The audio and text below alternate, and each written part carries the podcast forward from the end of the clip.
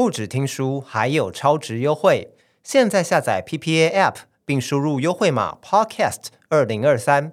课程八折优惠等你拿！活动到十二月十五日，欢迎点击资讯栏链接看更多相关资讯。说书内容正式开始。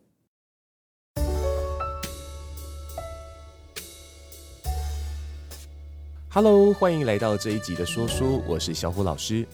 你平时都怎么自我照顾呢？是给自己放个假，在家追剧、看小说、玩游戏吗？或是出门看一场电影透透气？这样的自我照顾方式对你来说有效吗？有让你变得更有能量，或者更能够调适压力吗？这些外在物质的享受，有些人会觉得对于照顾自己有帮助，有些人则觉得没有效果。我想要告诉你的是，其实自我照顾是需要同时去照顾身体与内心，才能全面的让自己用最好的状态迎接新的一天。如果我们不懂得自我照顾，在面对压力时，就会很容易受到负面的影响，然后被击倒。这次要跟你介绍的好书《自我照顾百宝箱》，作者伊藤惠美是日本的一位临床心理师。他在许多咨商个案中体悟到，原来案主透过心理咨商而使心理状态康复，其实就是让他们学会了自我照顾。自我照顾就是自己帮助自己。当案主能够帮助自己从各种问题中走出来，并且积极面对，内在就能够保持健康。作者在这本书中所提供的一百个方法，其实都有行为疗法的概念在里面，可以帮助读者透过这些方法正面应对压力，觉察并解开内心的结，变得更有活力，也更加积极。接下来就让我们一起来学习书中提到的几个最关键的自我照顾方法吧。首先，我们先来好好的感受一下自己的状态，要怎么样才能觉察此刻的自身状态是如何的呢？这边和你分享一个书中提及的练习，你可以先准备一张纸，然后请在纸上画两条长长扁扁的长方形，分别标示我现在感到多痛苦，以及我现在感到多幸福。再画出你觉得个别的分数。你可以参考本篇说书文章中的示意图，照直觉来填写这两个量表，检测现在的身心状态。虽然我们的感受无法被精准衡量，但这个填写量表的过程叫做外化，可以帮助我们用更具象的方式看见自己内在的感受，并且将它们放在心上。自我照顾的过程就是在降低痛苦的指数，并且提高幸福的指数。这个图表可以帮助我们从一个注意力向外的状态，转变成注意力向内，关照自己内在的状态。所以每次要进行自我照顾之前，都可以利用这个量表帮助自己进入状况哦。当我们在量表上标示出自己的痛苦指数时，有时候你会连自己都有点意想不到，为什么自己的指数这么高或这么低？透过外化的方式，可以让自己更好地投射出自己的潜意识，达到与自己连结的效果哦。如果你的痛苦指数有点高，这个时候可以告诉自己冷静一下，因为你来了。请告诉自己，你会好好的照顾自己。透过这样的自我对话，让自己的内在先稳定下来，我们再开始进行后续的自我照顾程序。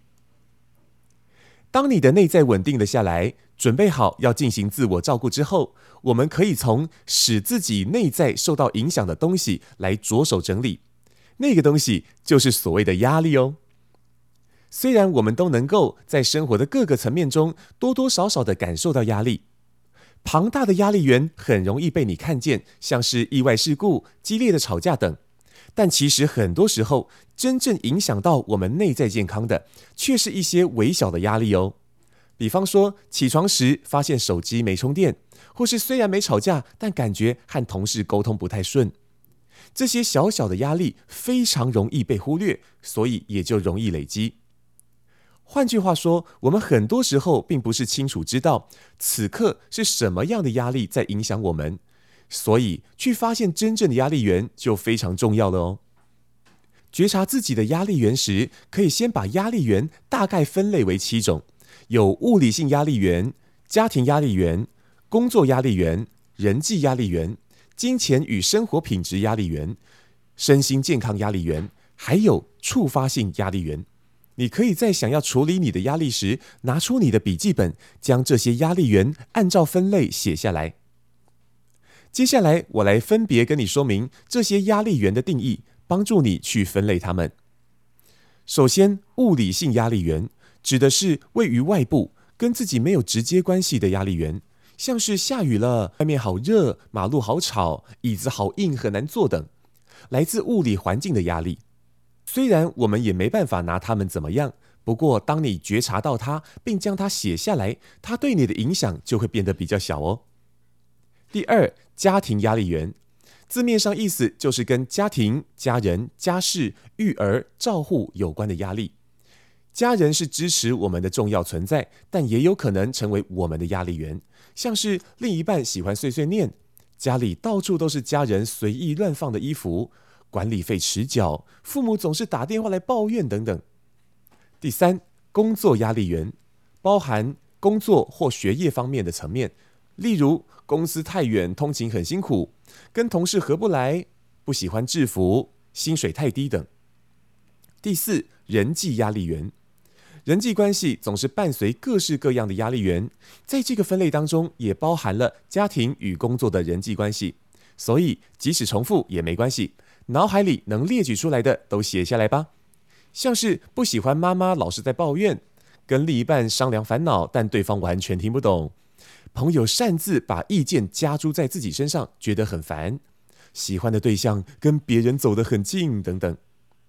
第五，金钱与生活品质压力源，像是开销太大，存不了钱；孩子的教育费用太高；不小心网购买了多余的东西；缴贷款很辛苦；收垃圾的时间太早了，总是错过垃圾车；啊，楼上的小孩蹦蹦跳，好吵，等等。这些跟日常生活有关的琐事，都算在这一类的压力源中。第六，身心健康压力源，这跟个人的身心有关，有时候它也会跟环境压力源有些关系。即使重复也没关系，一样把它们列举出来吧。例如，体重增加了两公斤，蛀牙但没有时间看牙医啊，一想到未来就只有无限的担心，拉肚子、鼻子过敏等等。最后，触发性压力源指的是有些事情会触发你回想起过去的创伤，而影响当下的情绪，或是当你有某些成瘾问题，想要戒酒、戒烟、购物时，会让你忽然产生强烈欲望的因素。这些触发的因素都可以视为一种压力源，所以你可以仔细观察有哪些因素会让你产生经验再现或欲望。发现那些因素之后，就写下来吧，像是。大街上播放圣诞歌曲时，也许让你想起了某段不愉快的记忆，或是看到有酒精饮料试喝，就会不自觉的想要喝很多。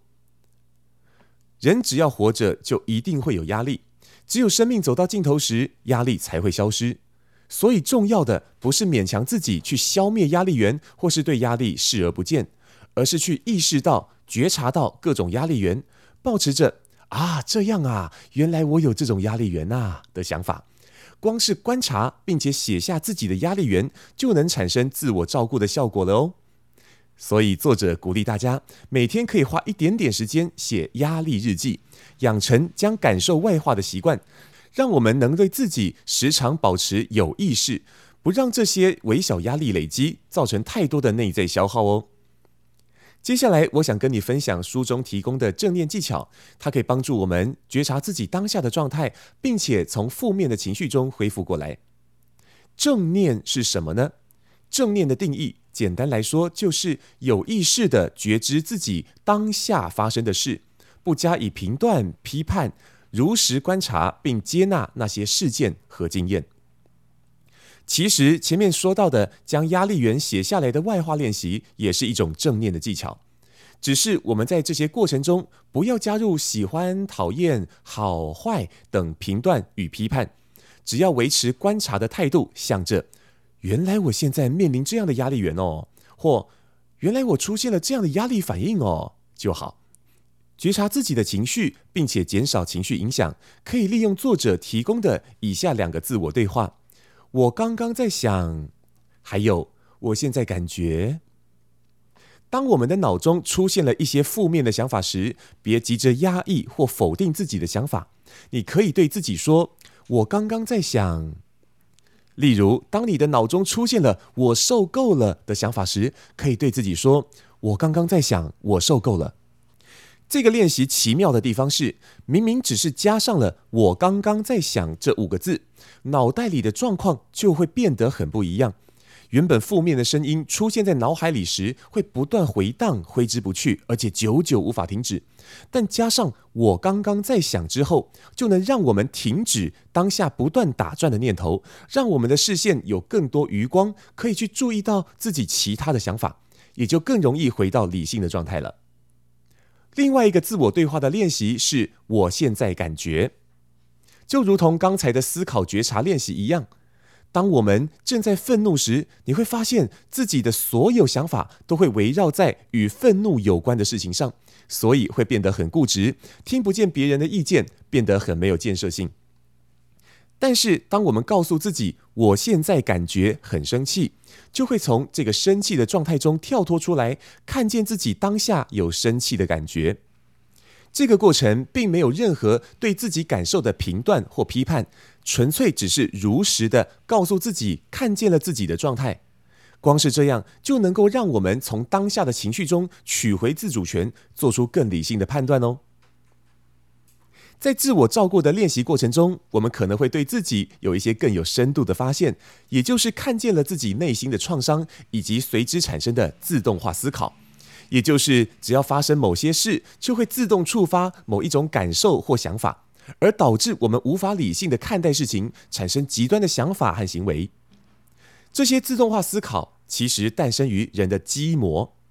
基模是什么呢？它是一种持续性的认知，是一个人的深层思想、原则、自我形象、对世界与他人的印象以及信念。说到这里，如果你想要了解更多关于限制性信念的知识，可以参考我的另一篇说书《内在疗愈原理》，有更详细的针对限制性信念的觉察练习方法哦。如果我们的心中存在着会为自己带来痛苦的基模，像是没有人会爱我、没有人愿意理解我、别人会抛弃我等等，它就会为我们带来很多相关的自动化思考，像是当我喜欢上一个人的时候，会告诉自己不值得被爱。所以反而离自己喜欢的人远远的，于是离幸福更远，感到更痛苦。这也就使这个基模在心中往更深处扎根。作者在书中将这些带来痛苦的基模称为诅咒，因为一旦这些内在的声音一出现，就会让我们陷入很低潮的状态。而破除这些诅咒的方法，作者称之为祝福。